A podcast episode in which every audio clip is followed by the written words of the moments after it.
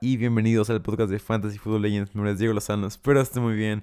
Hoy, en un nuevo episodio, vamos a presentar a los Falcons, un equipo bastante interesante que hicieron varias cosas mal, pero creo que el equipo tiene mucho talento y pueden lograr muchas cosas interesantes tan pronto como este año. Ya lo iré, ya desmenuzando poco a poco en este episodio, pero es un episodio muy interesante. Espero que les guste mucho. Sin más que decir, vamos a darle. Eh, bueno, el head coach de los Falcons es Arthur Smith, el ex coordinador ofensivo de los Titans. Este coordinador ofensivo que hizo brillar la ofensiva de los Titans. La verdad, es más un hombre increíble. Arthur Smith va al trabajo. Para mí, era de los que más quería que se fuera un buen equipo. Y creo que los Falcons es un buen fit para él. En donde tendrá buenas piezas para armar su ofensiva y para armar buenas cosas en, la, en la temporada 2021. Creo que caer en los Falcons en un equipo donde el, el juego terrestre fue pésimo. Creo que le viene bien a Arthur Smith para poder para poder eh, establecer un nuevo sistema de juego, un nuevo sistema de, juego terrestre que va, que va, a involucrar mucho al novato o a gente libre que llegue. Creo que va a ser muy interesante el corredor que esté en los Falcons porque Arthur Smith hemos visto que le gusta darle balón al corredor. No sabemos tanto que no sabemos qué tanto fue porque tenía a Derrick Henry ahí y por eso le daba el balón a él porque sabía que era el mejor jugador de los Titanes o porque así le gusta jugar y le da el balón, alimenta a su corredor como debe de ser, a su RB1 lo alimenta una y otra vez para que todos podamos disfrutar de su upside como en el fantasy. Puede ser eso también. No estoy muy seguro de que, de que sea, esperamos que sea la segunda. Porque eh, si nada más lo hacía porque Derrick Henry estaba ahí, podemos ver que va, va a esparcer más el balón en el juego aéreo. Creo yo que va a, va a, establecer un juego terrestre junto con un juego aéreo, un juego en equilibrio. Tampoco va a ser un juego aburrido como el de los Jets, en donde corren, corren y corren. Creo que va a ser muy interesante el juego de Arthur Smith. Él mismo declaró que él va a lanzar las jugadas, que él va a, a decir qué jugada, qué jugada se va a mandar, no el coordinador ofensivo, que es Dave Ragoon es el coach de quarterback, era el coach de quarterbacks en, en los Bears en los últimos cuatro años y en el último año 2020 fue el coordinador de juego aéreo de los Bears. Bastante, bastante malo, pero que puede hacer con Mitchell Trubisky y con Nick Foles. Creo que lo hizo de buena manera para los jugadores que tenía, para, para hacer brillar por lo menos en algún momento que la gente decía que Mitchell Trubisky tenía potencial para quedarse en los Bears. Creo que lo hizo bien Dave Ragoon junto con eh, Matt Nagy fue una, buena, fue una buena estrategia para él. Como les dije anteriormente, él no va a llamar las jugadas, va a ser Arthur, Smith el encargado de hacer eso, por lo que le quita mucha responsabilidad, pero aún así tiene mucho que, tiene mucho que hacer, pero como ya les dije, la ofensiva de los Falcons es una ofensiva muy muy explosiva en la que no se tiene que trabajar mucho, por lo que no debe preocuparse mucho porque tiene muchas armas a la ofensiva para trabajar y eh, es algo increíble para, para Ragoon caer ahí en ese sitio donde una ofensiva está funcionando sola prácticamente y ha puesto puntos al marcador una y otra vez y ha sido la defensiva lo que ha fallado, por lo que el, el coordinador defensivo es Dean Peace salió del retiro, dos años estaba retirado, pero salió del retiro para, para asistir a su amigo, a su colega de los, que viene de los, titanes. Lo había hecho anteriormente con, con Mac, con Bravo.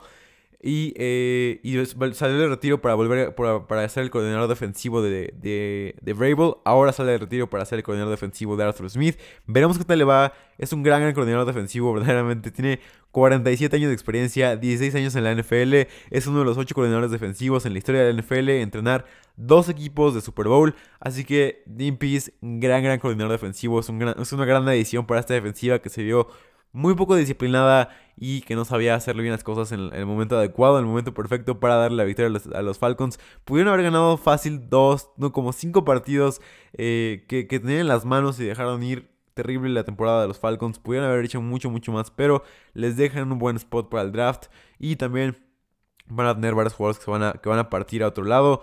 Las necesidades principales de los Falcons son cornerback, safety y edge. Si queremos agregar otra sería linebacker, eh, running back por supuesto y un guard. Para la línea ofensiva es bastante sólida, pero un guard falta para, para hacer una, una línea ofensiva perfecta. creo que no es una necesidad inmediata, pero si quieres ser un perfeccionista en la línea ofensiva, puedas tener un mejor guardia izquierdo. El cap space es de menos 36.17 millones de dólares. Es el 30 peor cap space de la liga. Y están en una situación bastante mala económicamente los Falcons.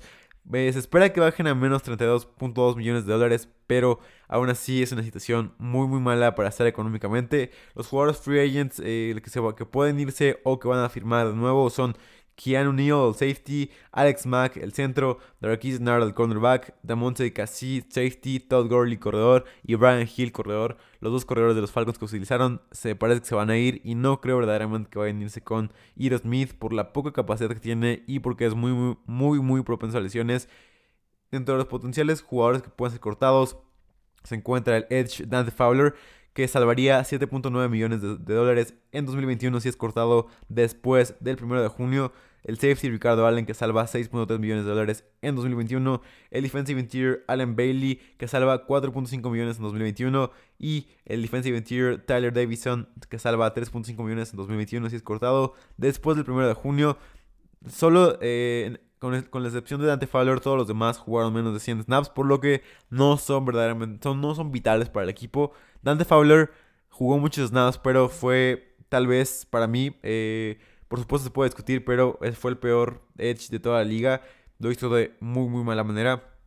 Pero vayamos primero al lado brillante de los Falcons. Por supuesto, cuando hablamos del lado brillante de los Falcons, tenemos que hablar de la ofensiva aérea que sigue siendo un trabuco verdaderamente y Matt Ryan sigue siendo un quarterback extremadamente bueno, tal vez top 15 todavía, Matt Ryan sigue haciendo pases increíbles que cualquiera disfruta de ver y que muy pocas personas pueden hacer, tiene el brazo y la inteligencia para jugar que, pocos quarterbacks tienen para lanzar la bola, que hacerlo de, hacerlo de gran manera y tiene ese brazo para seguir una ofensiva vertical que siguen los Falcons y que tal vez todavía sigan de una manera mucho menor, pero aún así podemos ver el juego terrestre de los Falcons fue terrible, el peor de la liga. Hecho, creo que eso no está ni siquiera en discusión. El peor juego terrestre de la liga fue el de los Falcons. Y aún así, Matt Ryan podía entregar y nunca fue predecible verdaderamente su ofensiva. Siempre fue muy, muy buena, muy creativa la ofensiva, en gran parte por Matt Ryan. Si tienes a Julio Jones y Calvin Ridley, no pueden salir muchas cosas mal. Tienes estos dos jugadores son increíbles. El temporada de Ridley siento que es algo que no es tan apreciado como debería de ser. Fue top 10, para mí fue top 10 de los receptores de esta temporada, sin siquiera dudarlo. Y Julio Jones se siguió viendo increíble, incluso jugando lesionado jugó de gran manera, se, separaba de, de chicos 10 años menor que él. Lesionado con una pierna seguía siendo Julio Jones este jugador increíble. Desde este juego contra los Cowboys no estuvo al 100, estuvo eh, batallando con una lesión de hamstring que nos impidió ver, a la bestia de Julio Jones. Pero como les digo, aún así jugó increíble y siguió siendo de los mejores receptores de la, liga en la última década fácilmente. Si no es que el mejor receptor de la, liga en la, última década, puede discutirse también. Julio Jones, increíble. Tener a Julio Jones y Calvin Ridley es muy, muy bueno. Los dos receptores de Alabama. Vemos que le encantan los receptores de Alabama a los Falcons. Y creo que es un gran, una gran, gran dupla de receptores. Un gran golpe 1-2 para tener en tu equipo. Para que veamos más, que quiero, quiero por supuesto ir más en la, en la, en, el temporadón de Calvin Ridley. En receptores con al menos 81 targets, solamente Davante Adams, Justin Jefferson, A.J. Brown, Corey Davis y Stephon Diggs tuvieron más yardas por ruta corrida que Calvin Ridley. Calvin Ridley tuvo 2.44 yardas por ruta corrida, en donde verdaderamente dominó. Podemos ver que fue en las recepciones de más de 20 yardas, en donde fue segundo en yardas, segundo en yardas en recepciones de más de 20 yardas con 475. Número uno en recepciones en, en pases de más de 20 yardas con 19 increíble la temporada de Calvin Ridley. Fue el Chris Godwin de 2020 en Fantasy. Y como, así como esperamos Ian Harris y yo que sea Deontay Johnson el Calvin Ridley del 2021. Así que Será, será, increíble ver qué pasa con Deontay Johnson. Esperamos que sea ese tipo de breakout year que tuvo Calvin Ridley el tercer año. Calvin Ridley, espectacular lo que hizo y creo que solamente vienen cosas buenas para él en el futuro. Por supuesto, creo que le falta todavía un poco más de potencia para ser wide receiver 1. Creo que Julio Jones todavía, eh, creo que Calvin Ridley todavía es mejor con Julio Jones ahí que sin Julio Jones. Por lo menos en, en temas de efectividad y en temas de recepciones, creo que es mucho mejor enfrentando a una sola cobertura que en doble cobertura. Creo que le va bastante mal. Todavía le falta mejorar ese aspecto de juego. Aún así, temporada de Calvin Ridley, tenemos que reconocerlo. Crédito a quien lo merece. Y Calvin Ridley lo merece verdaderamente. La línea ofensiva de Atlanta es increíble.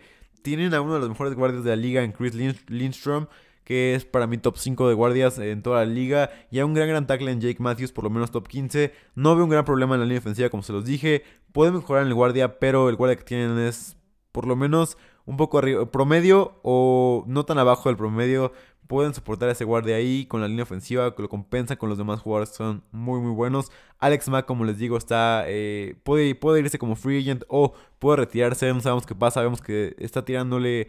Eh, se está ligando a los, a los Niners. Creo que está haciendo varias declaraciones que, le gustaría jugar para el esquema Shanahan, que lo conoce muy bien, que, que, entraría muy bien ahí. Los Niners van a cortar a su centro.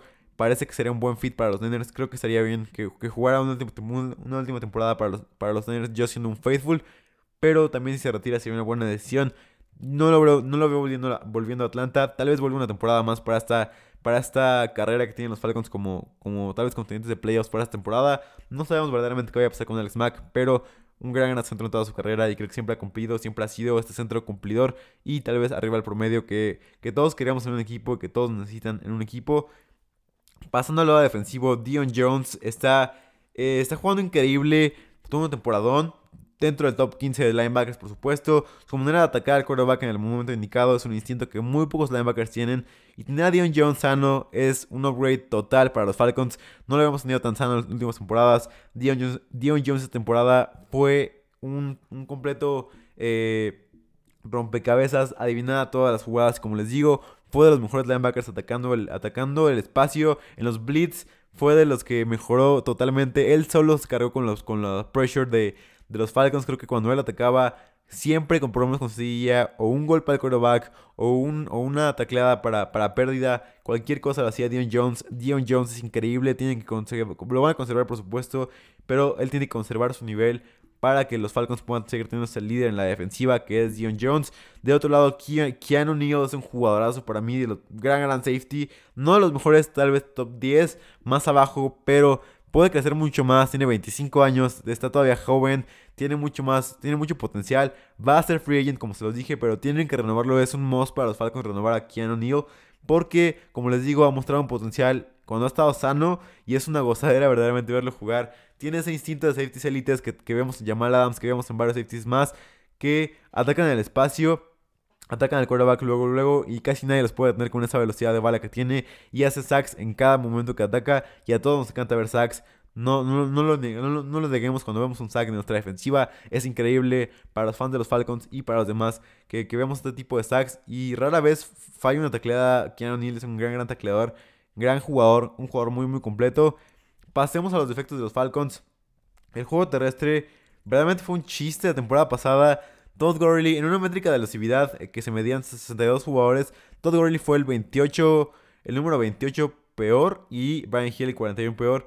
Y también en una métrica de que se llama Breakout, eh, fue Todd Gurley el número 13 peor, Brian Hill el 40 peor. Vemos que Brian Hill jugó mejor en estas estadísticas, fue un poco above average en estas dos métricas. Aún así, eh, Derrick Henry y Dalvin Cook tuvieron más yardas que estos dos, que, lo, todo el backfield de los, de los Falcons. Así que fue Ah, tal vez las, estadísticas no lo demuestran tanto como, como yo esperaba, pero fue un, fue un, juego terrestre con mucha falta de explosividad, falta de elusividad, como se los dije. Eh, nunca pudieron establecer el juego terrestre, por eso tal vez en gran parte no pudieron mantener las ventajas, porque cuando corrían el balón Corrieron nada más para dos yardas, no puede conseguir ni Todd Gurley, ni Brian Hill, ni Hero Smith, ni quien tú me digas, puede conseguir más yardas después del, después del primer contacto. Creo que esto es algo grave para, tu, para, tu, para tus corredores. Además, teniendo una línea ofensiva tan buena como la de los Falcons, que no puedas correr más de dos yardas después del contacto es algo vergonzoso y es algo que, es, bastante, que es bastante malo.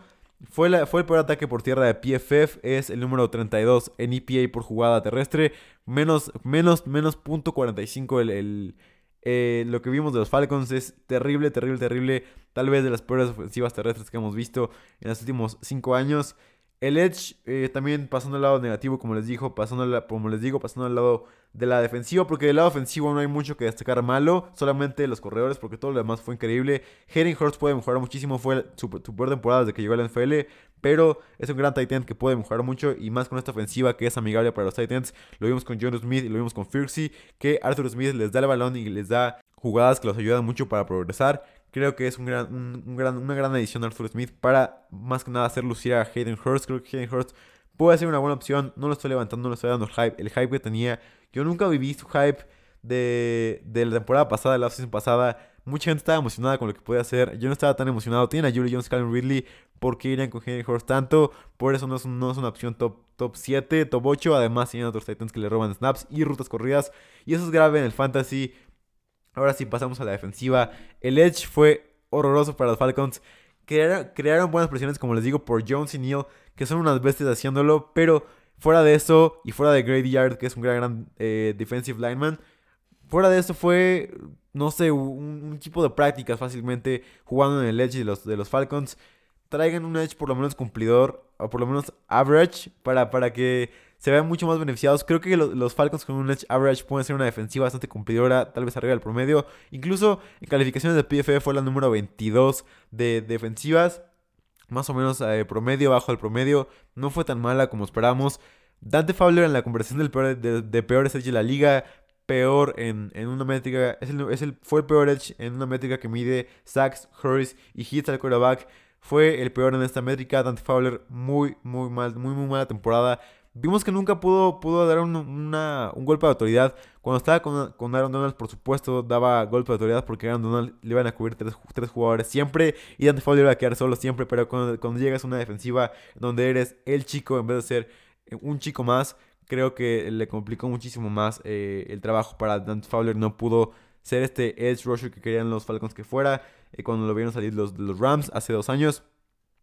Tal vez hay gente que sigue, que sigue creyendo en él. Yo soy los que creen que deben de cortar la temporada y esperar a traer un nuevo edge en la offseason. O también otra opción que les tengo es, hay un chavo que me, que me encanta llamado Michael Walker, cuarta selección, eh, selección de cuarta ronda, perdón, de los Falcons en el draft pasado. Tuvo una muy buena temporada con pocos snaps. Si le suben los snaps, creo que podrán encontrar al, al edge que están buscando. Tiene esta visión de campo que, muy pocos edge tienen. Y tiene esta velocidad y este primer, primer salto que, que te da un edge rusher de calidad. Como puede ser Michael Walker. No estoy diciendo que va a ser un, un edge increíble.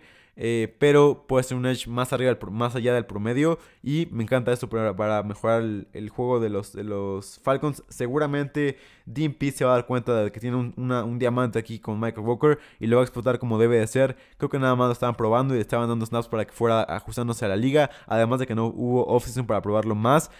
Creo que en esta offseason donde puede haber pretemporada, Michael Walker puede lucir en los primeros partidos de pretemporada. Creo que es uno de los nombres que debemos de ver eh, en los Falcons en la pretemporada los partidos de pretemporada principalmente para que veamos qué tanto puede saltar a la ofensiva, qué tantos snaps puede tener, para que veamos más o menos. El único partido donde recibió más de 50 snaps, más de, más de 60 snaps, perdón, fue en el partido contra los Bears en la semana 3, donde recibió 88 snaps por la lesión de Oluoku, perdón.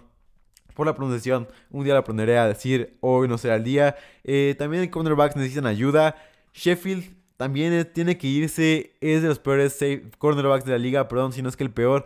Eh, tiene una falta de agresividad y la cobertura de él fue terrible, verdaderamente terrible. Para mí el peor, el primer cornerback de la liga tiene mucho que mejorar y tiene que hacer muchas cosas en esta offseason para mejorar. Si quiere, si quiere seguir siendo parte de los Falcons, si quiere seguir teniendo un puesto titular en la liga, tiene que mejorar muchísimo porque los Falcons creo que van a encontrar su repuesto, si no es en el draft, en la offseason y creo que tiene que mejorar Sheffield si es que no quiere quedarse sin trabajo.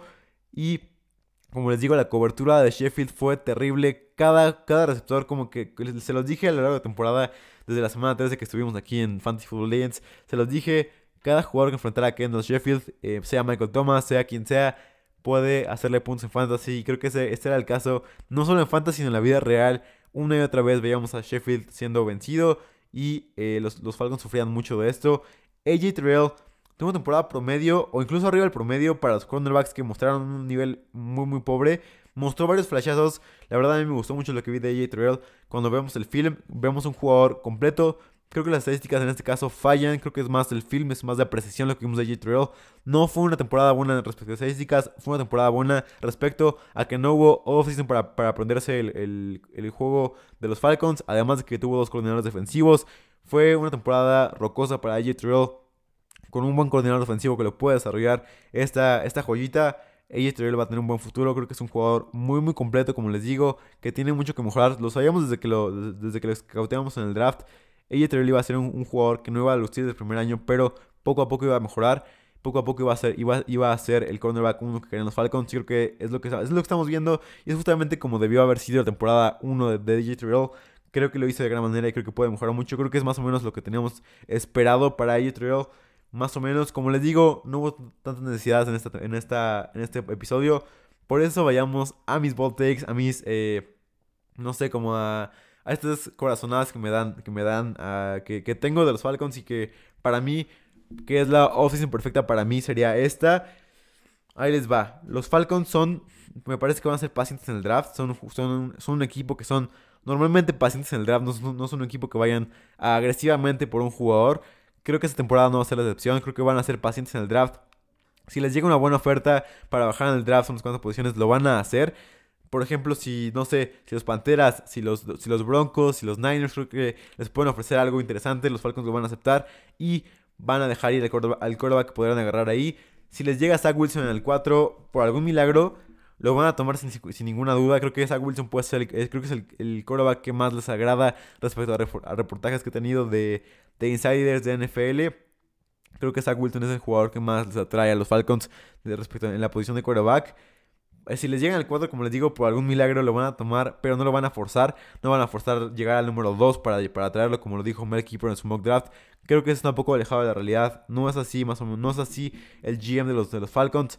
Trey Lance es un prospecto muy, muy lindo, muy interesante. Tiene mucho que mejorar. Creo que es un jugador que si empieza su segundo año, o por lo menos al final del primer año, creo que puede ser muy interesante. Pero creo que los Falcons pueden llevarlo muy bien. Incluso si les llega, creo que sería un gran, fit para, para Trey Lance. Me gustaría más que llegara a los, Niners, a los Niners, por supuesto, a los Broncos tal vez un poco más. Creo que los Falcons pueden sobrevivir un, año más con Matt Ryan, incluso dos años más, hasta conseguir un nuevo quarterback en donde, por supuesto, no van a estar ahí, no, van a estar ahí abajo en, en, años próximos, porque creo que fue más circunstancial lo que vimos que terminaron en cuarto peor de la liga. Los Falcons creo que van a terminar por lo menos dentro de los 20 esta temporada. Y creo que los Falcons tienen una oportunidad muy buena para agarrar quarterback, pero no estoy seguro que sea la mejor opción. Incluso yo creo que no van a agarrar quarterback. Yo estoy seguro que no van a agarrar quarterback. Veremos qué pasa. Yo los veo bajando unas posiciones y si Trey Lance no cae a donde ellos están, yo proyecto que será entre el 6 y el 12, por lo menos si, si hacen un trade down. Creo que será entre el 6 y el 12. Micah Parsons es un, gran, es un gran, gran prospecto y un gran fit para los Falcons. Es el mejor prospecto de linebacker que hemos visto en mucho, mucho tiempo. Tiene problemas con el carácter, por eso no sé, algunos vemos que tienen dudas, pero creo que no es tan grave lo que lo de Michael Parsons no ha sido aclarado, no ha sido aclarado verdaderamente. A mí personalmente no me gustan los jugadores que son violentamente, que son eh, violentos, que son personas malas. Michael Parsons es un gran, prospecto dentro del campo. Creo que por eso van a agarrar los Falcons. Sería una mala, mala decisión para mí. Yo, si fuera el GM de los Falcons en ese momento, me iría por Caleb Furley, un cornerback que va a ser no va a ser élite desde el primer momento. Creo que le faltan varias cosas por mejorar pero tener a Furley y a AJ Terrell ahí en sus cornerbacks para que vayan progresando juntos, creo que es una gran, gran opción y es un gran prospecto. Eh, Kelly Furley, el, cornerback uno sin duda alguna, no por la, por la actualidad, sino por la proyección que puede tener, por el upside, como le decimos en Fantasy, que puede tener Kelly Furley, es una gran, gran opción para los Falcons. Así que creo, para resumir todo lo que les dije, creo que van a bajar posiciones eh, con algún equipo que les ofrezca más. Se van a quedar entre el 6 y el 12. Y si Trey Lance baja, por supuesto lo van a agarrar entre el 6 y el 12. Si no baja, no van a ir por quarterback. Creo que Mac Jones es un prospecto increíble. Que hubiera sido top, top 5 hace, si me preguntas, hace 15 años hubiera sido top 5 por que antes los quarterbacks no eran móviles. Pero ahora piénsalo, cada quarterback exitoso que sale del draft tiene por lo menos un poco de movilidad interesante. Y esto Mac Jones no tiene, por lo que baja un poco más. No estoy diciendo que sea un prospecto malo, para nada es un, es un prospecto increíble, pero tiene que tener una buena ofensiva, una, un ambiente agradable para él. Sin embargo, podemos por favor traer a Najee Harris a esta ofensiva de Arthur Smith, que le den más de 300 toques en la ofensiva. Por favor, por favor, hagámoslo realidad. No sé a dónde donar para que pase esto. Para mí es el mejor fit para Najee Harris, tanto en fantasy como en la vida real. Para la progresión de Najee Harris, caer en los Falcons es algo divino, es algo increíble para Najee Harris caer ahí con un coordinador ofensivo que estuvo anteriormente con Derrick Henry, un coordinador ofensivo que sabe más o menos cómo manejar este tipo de jugadores explosivos que son difíciles de derrumbar. Creo que Najee Harris y de Arthur Smith sería la dupla perfecta y podría convertirse Najee Harris en un RB top 10 de la liga, no solo en fantasy, sino, no solo en fantasy, sino también en, en la vida real. Es un corredor increíble, Najee Harris, que me encanta. Sinceramente, me encanta Najee Harris. Y creo que que caigan los Falcons sería increíble. Sería tal vez una de las mejores temporadas de novato que, veríamos en mucho tiempo. Desde Saquon Barkley, tal vez esa temporada de novato sería increíble para los Falcons y para Najee Harris.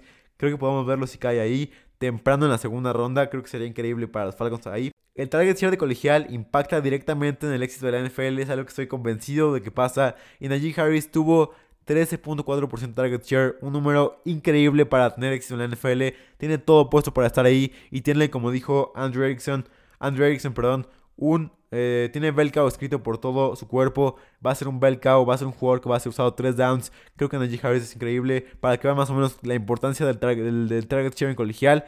Aquí veamos el, target share de colegial de los jugadores más importantes de la liga. Alvin Kamara tuvo 14%. McCaffrey tuvo 16.7%, Saquon tuvo 14.6%, Todd Gurley tuvo 10.9%, JT tuvo 10.3%, Dalvin Cook tuvo 11.6%, así que todos están arriba de 10. Por lo menos les mencioné los más relevantes en los últimos años de Fantasy. Ha sido increíble. Anteriormente no era el caso, pero ahora creo que ya es vital el target share del colegial para poder saber qué tanto va a ser un jugador bel en la NFL. Y creo que es increíble el target share de Najee Harris para que pueda lograr. Está, como les digo, está, tiene todo para lograr ser un, un corredor exitoso en la NFL. Va a tener un impacto inmediato en la NFL. Y si es con los Falcons, todos vamos a sonreír, por supuesto. Todos vamos a aplaudir a nuestro televisor. El día 2 del draft, prendan su televisión, su televisión eh, temprano. Porque los Falcons van a agarrar a Najee Harris el número 4. El número 36 lo van a agarrar los Falcons. Se los aseguro. Se los digo desde hoy. Najee Harris, el fit perfecto para los Falcons. Najee si Gurley y Hill no están y ningún otro corredor llega, ningún otro McKissick o algo así llega, para mí es un RB top 17, si no es que top 15 en el fantasy. Tiene bel escrito por todo su cuerpo, una frase que me encantó y va a ser parte de Najee Harris en la NFL. Creo que es una gran, gran opción. Para terminar, la clave para corregir este pass rush de, de, los, de los Falcons es desarrollar a tu diamante escondido, que es Michael Walker. Los pocos snaps que tuvo los aprovechó de gran manera y es la clave para tener un buen pass rush. Eh, también si queremos ir por un free agency, haría lo posible por conseguir a Romeo Cora, que es un rusher cumplidor de los Lions. No es increíble, pero es cumplidor como se los digo. En un team friendly deal, que es un, trato amigable para el, para el dinero. Y para cerrar esta frase, no se sorprendan si los Falcons llegan a playoffs este año. Si hacen estos cambios, creo que los Falcons tienen todo el talento para hacerlo. Tienen el staff, hicieron los movimientos perfectos en el, staff para conseguir a Arthur Smith. Es un gran fit para, para Arthur Smith aquí. Estoy muy contento de que haya llegado aquí. Los Falcons creo pueden llegar a playoffs. Tienen por lo menos más del 50% de probabilidades de playoffs para mí. Y van a estar ahí en diciembre peleando un puesto por los playoffs, se los aseguro. Eso fue Fantasy Football Legends. Gracias por escucharme como siempre. Y nos vemos en la próxima. Cuídate.